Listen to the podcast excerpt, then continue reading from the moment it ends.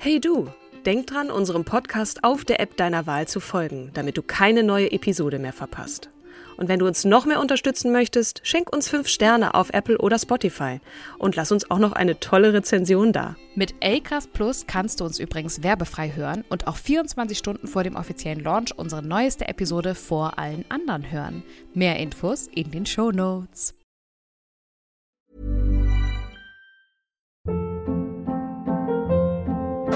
Hold up. What was that? Boring. No flavor. That was as bad as those leftovers you ate all week. Kiki Palmer here, and it's time to say hello to something fresh and guilt-free. Hello Fresh. Jazz up dinner with pecan-crusted chicken or garlic butter shrimp scampi. Now that's music to my mouth. Hello Fresh. Let's get this dinner party started. Discover all the delicious possibilities at hellofresh.com.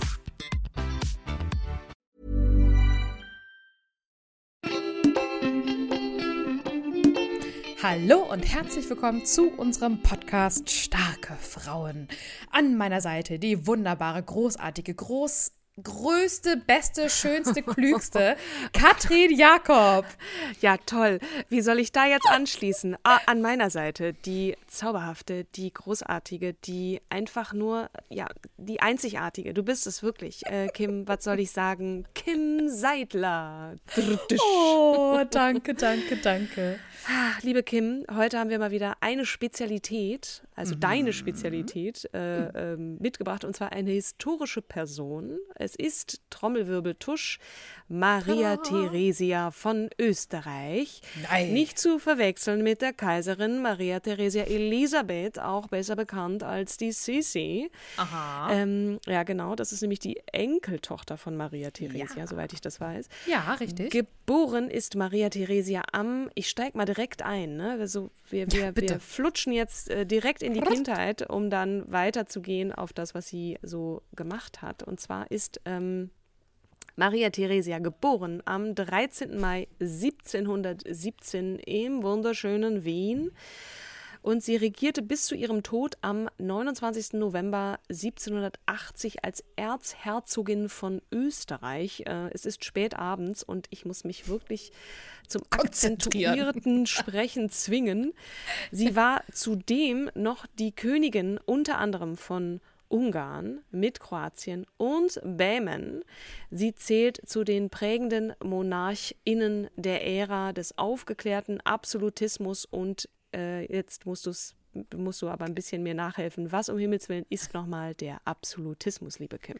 Ja, das, das mache ich sofort. Ihr könnt im Internet mal The Austrian Empire googeln. Da seht ihr nämlich die große, riesengroße Fläche, die sich so ein bisschen über Italien erstreckte, so ein bisschen über Deutschland, so Ost- und Süddeutschland, rüber bis fast nach Russland. Ähm, sehr spannendes ähm, Empire, was sie damals dann geerbt hatte. Aber du hast ja gefragt, was ist der Absolutismus? Der aufklärerische Einfluss bezieht sich im Wesentlichen auf Vorstellungen der Frühaufklärung und die darin bedeutende naturrechtliche Staatslehre. Das heißt, ähm, der Regent wurde nicht mehr als Gott, ein äh, gottgleicher Herrscher angesehen und über dem Gesetz stehenden Souverän äh, verstanden, ne, Gottes Gnadentum, sondern als oberster Repräsentant einer vernünftigen Staatsordnung, dessen Verpflichtung es ist, dem Allgemeinwohl zu dienen. Das klingt ja erstmal gut. Das klingt erstmal super, ne? Also, und das war ja vorher die Jahrhunderte wirklich nicht der Fall, sondern der, der regierte, war halt der, der heutige Diktator, jetzt mal ganz platt übersetzt. Ja, von Gottes Gnade, also Gott entsandt, fast Gott Ja. gleich, wie so ein Papst. Ja, mit, mit allen äh, Lust und Launen und Willkürlichkeiten, die das Ganze so mit sich bringt. Und ähm, diese Vorstellung basierte auf einem unkündbaren Gesellschaftsvertrag, der den souveränen Herrscher in der Ausübung seiner Macht legitimierte und begrenzte. So bezeichnete sich beispielsweise Friedrich II. von Preußen, also König 1740 bis 1786, als der erste Diener seines Staates. Als Auf- Diener. Das Ja, muss man, als ja, genau, Diener, als Diener Staates. des Staates. Ja, genau, ja. Mhm. genau. Also als Repräsentant des Staates und auch gleichzeitig Diener des Staates. Aufgeklärte Herrscher strebten, zumindest vorgeblich, an, die Judikative aus der Hand zu legen, überwachten aber das Geschehen und revidierten verschiedene Urteile der Gerichte. Mhm. Zurück zu unserer Maria Theresia. Sie war eine Fürstin aus dem mächtigen Hause Habsburg. Mächtig, weil es seit dem Mittelalter zahlreiche europäische Herrscherinnen hervorgebracht hat, zum Beispiel alle Kaiser des Heiligen Römischen Reiches deutscher Nation bis 1806 und darunter auch die Maria Theresia. Also sie war Fürstin, Kaiserin und Königin, also das äh, wechselte sich das da immer so ein bisschen ab. Auf jeden Fall hatte sie eine ziemliche Macht. Sie war äh, die Gewinnerin des österreichischen Erbfolgekriegs. Das ist, klingt so ein bisschen, als hätte sie beim Preisausschreiben mitgemacht, aber Spaß beiseite. Der österreichische Erbfolgekrieg von 1740 bis 1748 brach aus, als nach dem Tod Kaiser Karls VI. und damit dem Aussterben des Hauses Habsburg im Mannesstamm sozusagen, mhm. seine Tochter Maria Theresia den österreichischen Herr Erzherzogthron bestieg, also ein Novum, und mehrere europäische Fürsten eigene Ansprüche auf die habsburgischen Erblande bzw. das römisch-deutsche Kaisertum erhoben. Der Konflikt umfasst unter anderem die ersten beiden Schlesischen Kriege und wuchs sich zu einem weltumspannenden Krieg aus. Also, ja. und aus diesem Krieg ging Marie, Maria Theresia als Siegerin hervor. Und zwar bis 1748 konnte sie dann im Frieden von Aachen als rechtmäßige Erbin des äh, eben 1740 verstorbenen Karls VI. ihres Vaters durchsetzen, mhm. wobei sie trotzdem einige Ländereien wie Schlesien verlor, sowie die Herzogtümer Parma und Piacenza. Die, die schönen italienischen. Genau. Ja, ja. Mhm. Genau, also ein paar, paar Federn musste sie lassen. Da kommen mhm. wir aber später auch noch mal ein bisschen äh, näher drauf zu, weil wir äh, äh, wollten noch mal ganz kurz hervortun, was so die, die Highlights sind. Und das nächste mhm. Highlight war übrigens, dass Maria Theresia bekannt dafür war, politische und gesellschaftliche Reformen durchzuführen, die aus heutiger Sicht sehr modern anmuten. Darunter auch die größere Bedeutung von Bildung für die Gesellschaft und mhm. damit wurde Maria Theresia eine der prägenden Figuren des aufgeklärten Absolutismus. Ich hätte jetzt gerade schon gesagt, wann sie geboren wurde, aber in Wahrheit war das ja noch gar nicht so richtig was zu ihrer Kindheit. Ne? Nee, aber nee, jetzt, jetzt machen wir doch mal ein bisschen den, genau, den Rundumschlag. Wie, genau, wie, wie fing es an, Kim? Vor ihrer, ihrer, Geburt nämlich schon. Da gab es ein riesengroßes äh, Ereignis. Nämlich äh, das, was du schon angesprochen hattest, ihr Vater Karl der äh, Sechste erließ ja. 1713 die pragmatische Sanktion. Mhm. Das war nämlich dann die Abkehr vom salischen Erbfolgerecht, das du schon angesprochen hattest, nachdem mhm. nur männliche Vertreter Ländereien und Regierungswürden des Hauses Habsburg erheben, ererben dürfen, erheben, erben dürfen. Historisch gilt diese pragmatische Sanktion auch als Gründungsakt der Habsburger Monarchie. Das fand ich auch interessant. Mhm. Ähm, die verschiedenen Ländereien der Habsburger wurden erstmals offiziell als Teil eines gemeinsamen Staates verstanden. Genau. Jetzt ihre Geburt, der 13. Mai 1717. Katrin. Ich habe es ein so Stier. Ich ja, glaube, ein Stier. es ist ein Stier. Ich habe es ewig doch. vermisst, deswegen musste ich das jetzt irgendwie mal fragen. Ähm, so ein Jahr nachdem der erhoffte Erbprinz geboren wurde, also sie hatte einen Bruder, mhm. kam Maria Theresia zur Welt. Doch der Erbprinz starb bereits im Babyalter. Und Maria wurde damit Erbprinzessin, die übrigens eine glückliche Kindheit hatte. Hm, Sie, das, was ungewöhnlich ist, weil wenn, ja. wenn, der, wenn der männliche Nachfolger stirbt, dann denkt man ja auch so, oh Gott, oh Gott, also das Mädchen ist ja nicht so wichtig.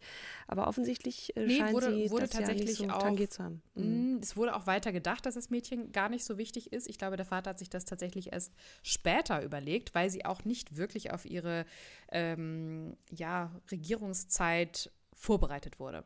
Ah, okay. Sie, ähm, die Amme und Erzieherin Aja ähm, von Maria Theresia ähm, und Schwester Maria Anna war ab 1728 äh, Gräfin Caroline von Fuchs-Mollert, genannt die Füchsin. Das ist so ein kleines Anekdötchen.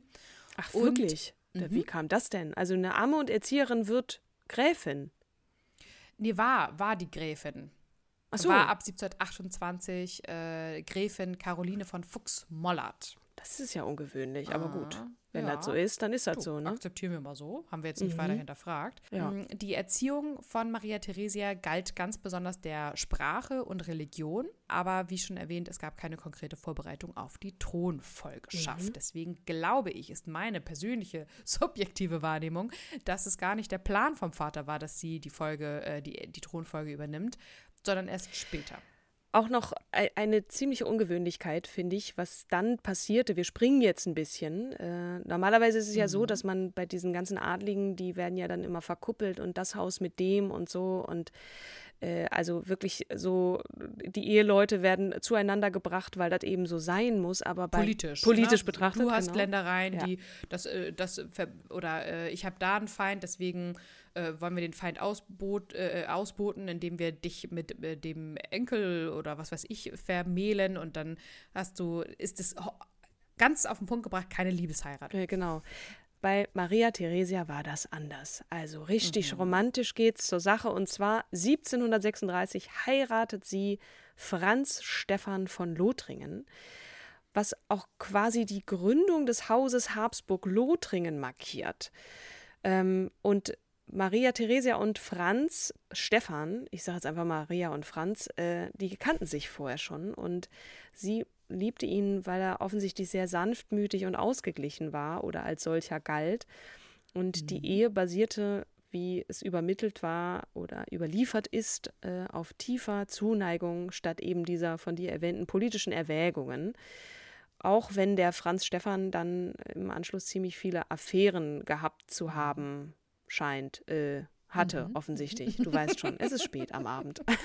Du, ähm, es hat auf jeden Fall sehr viele Früchte getragen, Früchte aka Kinder. Es sind nämlich relativ viele Kinder geworden, nämlich 16 Stück. Elf Mädchen und fünf Jungen kamen von 1737 bis 1756 zur Welt. Ein eheliches Kind wurde Marie Antoinette. Wir kennen sie, ihr wurde ganz fälschlicherweise dieses Zitat, äh, warum hungert das Volk, äh, das soll doch Kuchen essen, zugeschustert. Das ist ja auch, ähm, die Geschichte wurde von vielen Männern geschrieben und da passt es gut, wenn man so eine verzogene Frau äh, präsentiert, die müssten wir eigentlich auch mal vorstellen. Äh, das packen wir uns auf die Okay, Liste. aber, du sagtest gerade, ein eheliches Kind wurde Marie Antoinette. Waren die anderen nicht ehelich? Doch, die waren auch ehelich. Also, Ähm, also eins von diesen Kindern war ja. auf jeden Fall Marie Antoinette. Genau, Okay. genau. Ah. Ähm, dann starb der Vater von Maria Theresia im Alter äh, 1740. Maria Theresia übernahm mit 23 Jahren die gesamten Besitzungen des Fürstenhauses Habsburg. Und äh, wie schon erwähnt, die Möglichkeit der Erbfolge ist durch die pragmatische Sanktion ja ähm, äh, erfolgt. Und damit erbt die älteste Tochter das ungeteilte und untrennbare Kaisertum Habsburg. Und äh, das war das, was du eingangs gesagt hattest, der Erbfolgekrieg. Denn nach dem Tod des Kaisers Karl VI. beanspruchten Bayern und Preußen das österreichische Erbteil beziehungsweise auch Schlesien mit der Begründung der verwandtschaftlichen Beziehung. Sie erkannten die pragmatische Sanktion des Vaters nicht an und dadurch entbrannte nämlich der österreichische Er- Erbfolgekrieg von 1741 bis 48. Ihr hört das wahrscheinlich jetzt auch, um euch auf äh, irgendeine Geschichtsklausur vorzubereiten. Also ähm, österreichischer Erbfolgekrieg bitte auch nochmal ergoogeln und da genauer nachlesen. Da war auf jeden Fall ziemlich viel los in der Zeit. Genau. Bereits 1721 wurde ihr der Mann ja bestimmt, den sie aber auch toll fand und den sie auch geheiratet hat. Und der, ähm, Ach so, das wurde bestimmt. Ich dachte, sie hat sich den ausgesucht. Und dann wurde gesagt, ach ja, Mensch, der passt doch. von Quelle zu Quelle ein bisschen unterschiedlich, aber es war definitiv eine Liebesheirat. Es wurde wahrscheinlich, gab es, gibt, gab es ja früher dieses, diese Banketts und da hat sie sich den ausgeguckt und gesagt, den finde ich aber toll. Ähm, der hat ein gutes Gemüt. Ja. Dann 1745 erreichte sie die Wahl und Krönung ihres Gatten Franz I. Stephan zum römisch-deutschen Kaiser. Ohne eigene Hausmacht und ohne nennenswerte militärische oder politische Begabung widmete sich Franz Stephan vor allem der finanziellen Absicherung der kaiserlichen Familie, worin er sehr erfolgreich war. Die Regierungsgeschäfte der Habsburg-Monarchie führte seine Frau allein. Wie jede Gattin eines Kaisers wurde sie, obwohl sie selbst nicht gekrönt wurde, als Kaiserin tituliert. Und wir können eigentlich in die ganzen politischen Geschichten reingehen, weil jetzt hätte ich äh, noch was zu ihrem Mann zu sagen. Ich finde aber, das packe ich noch später. Mhm. Maria Theresia musste unmittelbar nach Antritt der Herrschaft den österreichischen Erbfolgekrieg bestehen. Zwar büßte sie 1748, wie du schon gesagt hast, im Frieden von Aachen den größten Teil Schlesiens und die Grafschaft Glatz an Friedrich II. von Preußen sowie die Herzogtümer Parma und Piacenza und Gustaia an Philipp, Infant von Spanien ein, konnte aber alle weiteren Habsburger Besitzungen wahren. Und noch während des Krieges hat sie zahlreiche Reformen durchgeführt. Sie sind bekannt als die Theresianische Staatsreform. Ähm, mhm. Eine zentrale absolutistische Herrschaft und gleichzeitige, gleichzeitig der äh, Zurückdrängung des Einflusses der Stände und des Adels. Auch sehr gefährlich. Ne? Wir erinnern an die mhm. Folge Katharina die Große. Ähm, die Stände und der Adel haben schon einen sehr starken Einfluss und hätten sie auch stürzen können. Mhm. Maria Theresia verließ sich auf viele männliche Berater. Ich glaube, es gab auch keine weiblichen Berater. Das ist jetzt eine steile These von mir. Und ließ sich ja. von ihrem Glauben leiten. Verschwendung und Vernachlässigung der Armen sollte es nicht mehr geben. Und mhm. zur Sanierung der Staatsfinanzen nach dem Erbfolgekrieg ab 1748 gab es unter anderem die Einführung von Steuerpflicht auch für den Adel und den Klerus. Das ist ja, das ist ja wie äh, ähm, Lolli wegnehmen. So, so Bitte? Lolli wegnehmen. Nein. So, nee, Lolli wegnehmen, aber hier ist doch auch Erbschaftssteuer und mm. so, ne? Den, wenn, wenn, wenn die Reichen und, und die, die viel erben, besteuert werden, da ist ja auch ein, ein Aufschrei mm. immer.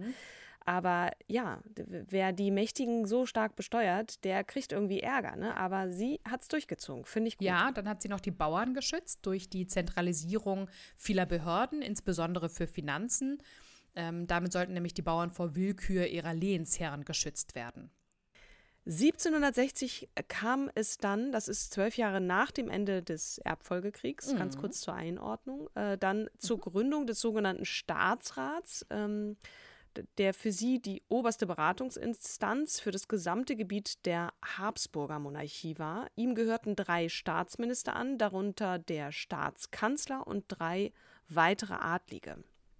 Ähm, Maria Theresia trieb weitere Reformen an, wie beispielsweise die Vereinheitlichung des Heeres, das sich im Siebenjährigen Krieg von 1756 bis 1763 deutlich verbessert zeigte. Außerdem führte sie ein einheitliches Sta Strafrecht ein, Codex Theresianus. Ähm, da muss ich auch noch mal ein bisschen üben, um das äh, äh, fehlerfrei auszusprechen, das für alle Habsburger Gebiete außer Ungarn galt. Mhm. Die Bildung wurde wichtiger. Es gab die Einführung der generellen Unterrichtspflicht in der allgemeinen Schulordnung für die deutschen Normal-, Haupt- und Trivialschulen in sämtlichen kaiserlichen königlichen Erbländern. Das wurde unterzeichnet am 6. Dezember 1774. Auf dem Land wurden einklassige Volksschulen für die 6- bis 12-jährigen Kinder eingerichtet. Dennoch blieb die Zahl der Analphabeten zunächst hoch. Wirtschaftspolitik der Merkantilismus, mhm. mehr Export als Import. Dann hatte sie noch eine, eine subjektive Leidenschaft, die sie aufs ganze Volk ausweitete, nämlich ihre Vorliebe für das Spinnen. Die feudalen Spinnpflichten wurden reaktiviert, 1753. Mit Faden und nicht ja, ja. mit acht Beinen, okay. Äh, nein. Genau. Alle, ich habe gerade gedacht, Spindel. So, uh, alle, jeder muss jetzt eine Spinne zu Hause haben. Eine Vogelspinne. Nein. Alle, alle Kinder sollten im Winter spinnen lernen. Das war 1765. Selbst die Soldaten und ihre Familien mussten durch stetes Spinnen Industriösität zeigen. Aha. Ja, im Jahr 1765 ist noch etwas sehr Tragisches passiert, nämlich ihr Ehemann Franz Stephan ist gestorben. Mhm. Das war für sie ein schwerer Schicksalsschlag, ähm, woraufhin sie tatsächlich dann auch nur noch schwarz trug. Mhm. Thema Heiratspolitik. Maria Theresia trieb das, was ihre Eltern und Vorfahren sehr, sehr gut gemacht haben, auch sehr gut an, denn äh, ihre Nachkommen die, äh, äh, trieb sie stets an, die Familie zu vergrößern. Das war das Wichtigste und auch strategisch Klügste. Ja. Aber äh, wer, wer Macht hat, der äh, fördert auch Kontroversen hervor oder bringt Kontroversen hervor. Und da mhm. ähm, gibt es tatsächlich die ein oder andere. Ähm, sie war überzeugte Katholikin, das ist jetzt erstmal nicht kontrovers, aber das bedeutete auch für sie der äh, die Bekämpfung von Protestantismus und Judentum. Ähm, mhm. Sie wies zum Beispiel Protestantinnen und, und Juden und Protestantinnen und Juden und Jüdinnen aus. 1744 zum Beispiel wies sie insgesamt 20.000 Juden, Juden aus Prag aus, dann auch aus ganz Böhmen. 1748 ähm, gab, gab es, kam es zu Abmilderung aufgrund wirtschaftlich negativer Konsequenzen. Das jüdische Leben konnte dennoch punktuell prosperieren. Ähm, Maria Theresias Politik war nicht mit Hitlers Grausamkeiten vergleichbar, das nicht, ne? aber trotzdem mhm. merkte man schon, Sie äh, wollte den Katholizismus fördern und das bedeutete Vertreibung Andersart, Andersgläubiger. Ja, der, ähm, der klassische genau. Glaubenskrieg. Ja, mhm. sie führte, also äh, ich, ich finde das schon auch krass, ne? Sie führte zum Beispiel eine Bartpflicht für Juden ein und äh, mhm. das Tragen des sogenannten gelben Flecks, äh, auch gelber Kreis genannt, gelber Ring, der als Vorläufer ja. des Judentums, äh, des äh, Judensterns galt. Ne? Das ist ja. schon ziemlich krass ja. eine Brandmarkung dieser Art. Ähm, ja. Mhm.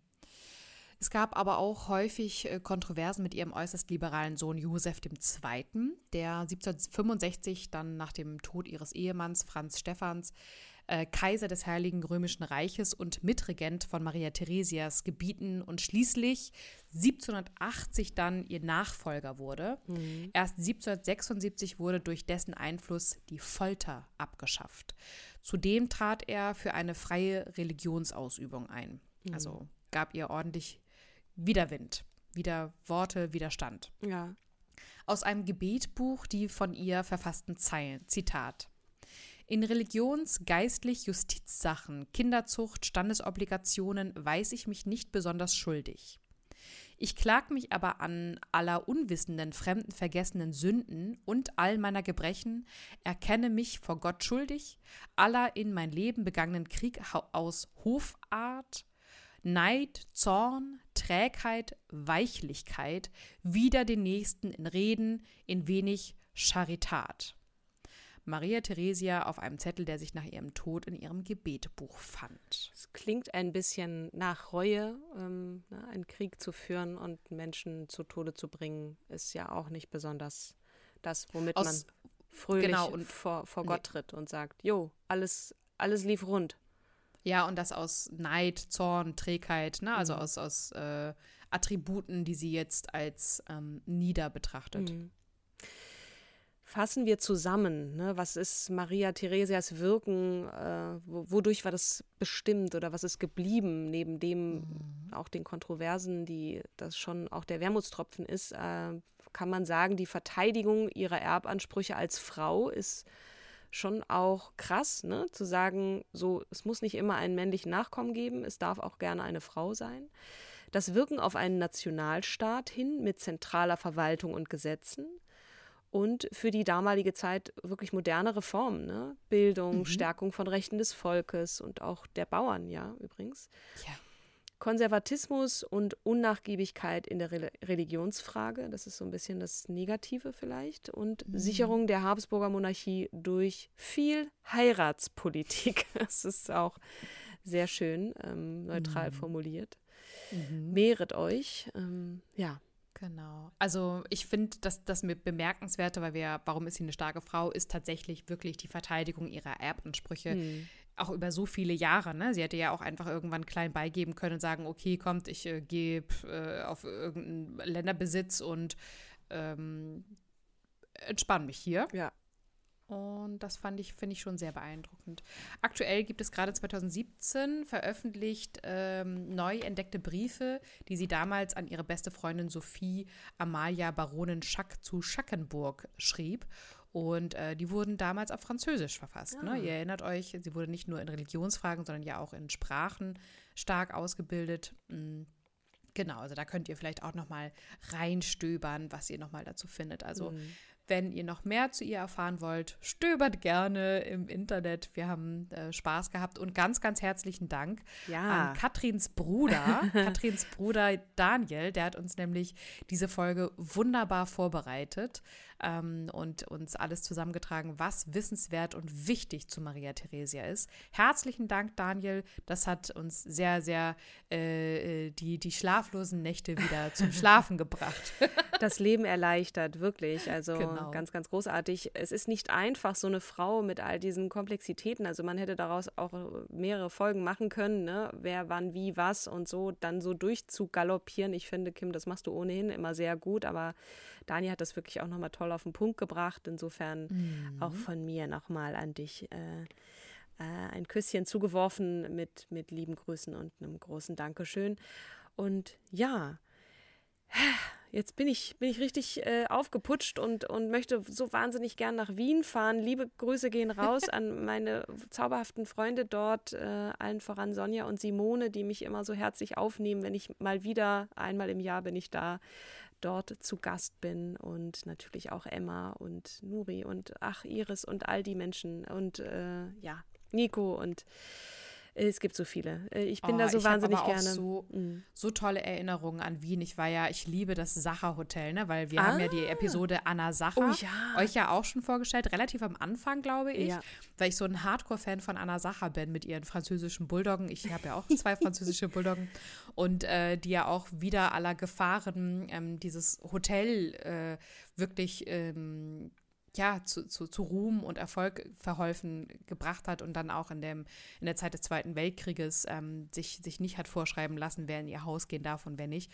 Und ähm, wenn ihr da nochmal wollt, gehört in die Folge Anna Sache rein. Ansonsten lohnt es sich immer, Wien zu besuchen. Ja. Ähm, und auch holt euch eine Sachertorte. Ich habe noch nie so eine leckere, leckere Torte gegessen. Also es muss Originaltorte sein. Es ist, äh, also ich bin nicht, es ist mir einfach zu viel Schokolade, aber es gibt so Ich dachte, du, wahnsinnig- du Österreich, äh, du Wienerst jetzt. Nein, Wiener äh, noch mal zum ich, Abschluss, Ich, ich traue mich nicht so wirklich. Ich habe dir ja gesagt, äh, das ist, das ist für mich, für mich Ich natürlich. bin immer- Laie. Du bist Laie.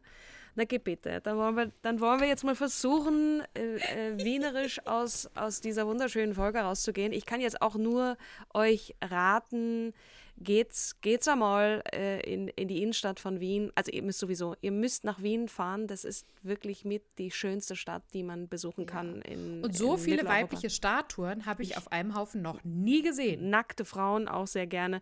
Und geht gerne mal, also ich meine, Kaiser Schmarrn, äh, wir sind ja jetzt gerade bei der Kaiserin gewesen, an dem Oh, Café, oh. Café Havelka äh, könnt ihr gerne auch mal einkehren und einen Einspänner und, und einen Kaiser Schmarrn oder sowas zu euch nehmen. Ein was? ist, ja, das könnt ihr jetzt gerne ergoogeln. ein Ich Einspänner? ich habe mir, ich hab mir so vorgenommen, jetzt so ein, so ein paar schöne Begriffe parat zu haben, aber ich traue Mhm. mich jetzt doch nicht so ganz. ähm, ja, deswegen Grüße gehen raus nach Wien und nach Österreich und äh, ich, ich freue mich auf meinen nächsten Besuch da und liebe Grüße auch an alle österreichischen Hörerinnen und Ja. Hörer, die uns zuhören. Es sind ja dann doch vielleicht der ein und die andere und äh, seid ganz herzlich umarmt, äh, verbal. Und äh, wissen wir schon, wen wir als nächstes vorstellen wollen eigentlich? Du, Katrin, wir wollen ja zum Jahresende tatsächlich mal zwei äh, Seelenstrip, äh, nackte äh, Tatsachen-Episoden über uns zwei machen. Ich weiß gar Oh. nicht, ob wir schon mit der nächsten Episode dabei sind. Ähm, ich habe da immer, wenn es um mich geht, Schwierigkeiten, das so mh, alles so gut zu strukturieren und ich bin Ne, immer ein bisschen lass, dich, lass dich ganz, begib, begib dich ganz in meine Hände. Ich stelle dir einfach Fragen und dann beantwortest Mhm. du sie oder sagst nein. Nein! Okay, das ist eine super Folge. Und ich wie war das da? Sage ich nicht. Das kann ich nicht sagen. Ähm, nee, wir sprechen uns da vorher schon zu nochmal ab. meiner Mama. Ja, Na genau. klar. Zu meiner Mama auf den Schoß. Ähm, In den ja, Uterus zurück. ne, das kriegen wir doch hin, oder? Ich, Ja, ich stelle dir klar. Fragen und du stellst mir dann Fragen in der darauffolgenden. Also ist da, bei mir wird es auf jeden Fall Seelenstriptease. Da könnt ihr euch drauf Na, bei gefasst mir machen. auch. Ja. Bei mir auch. Wer sind wir eigentlich? Das ist so das, worum es in den nächsten beiden Episoden gehen wird. Ähm, Ja. äh, genau. Damit ihr uns auch noch mal ein bisschen besser kennenlernt. Nach drei Jahren hört ihr unsere Stimme, wir, ihr kriegt unsere Faxen mit, aber wer sind wir eigentlich ähm, von den Personen her? Und da haben wir gesagt, das schulden wir euch noch und das wollen wir dann zum Jahresende auf jeden Fall ähm, euch präsentieren. Das war übrigens eine Idee von Sandra Sprünken, Sprünki, ähm, We Love You. Shoutout an, an Sandra, vielen, vielen lieben Dank, dass du uns auf die Idee gebracht hast. Wir sind ehrlich gesagt von, von selbst mhm. nicht drauf gekommen.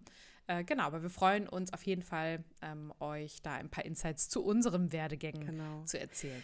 Wie immer, bleibt gesund und munter, seid lieb zueinander. Und wir hören uns dann nächste Woche, wenn Kim Seidler äh, sich uns allen offenbart und mir auch wieder. Genau. Ich freue mich sehr. Lieben Dank schon mal und genau. Bis zum nächsten bald. Mal. Tschüss. Tschüss. Servus, Papa.